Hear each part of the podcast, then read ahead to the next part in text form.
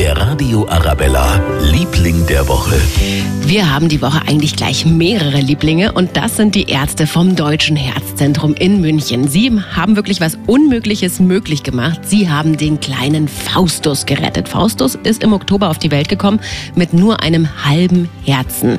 Ja, da sind die Überlebenschancen natürlich leider gleich null, aber Klinikchef Professor Peter Ebert und sein Team haben den Kleinen nicht aufgegeben und haben ihn operiert. Das kleine Herz ist mit winzigen Drahtröhrchen an wichtige Blutgefäße angeschlossen worden und es hat funktioniert. Faustus geht es viel besser. Es geht ihm erstaunlich gut und er ist ein wirklicher Strahlemann. Man sieht ihm im Gesicht an, dass er Lebensqualität hat. Und das ist ja das, warum wir den Aufwand betreiben, dass wir den Kindern so helfen wollen, dass sie zusammen in der Familie ein fröhliches, lebenswertes Leben haben. Da können wir nur Danke sagen an Professor Ebert und sein ganzes Team. Der Radio Arabella, Liebling der Woche.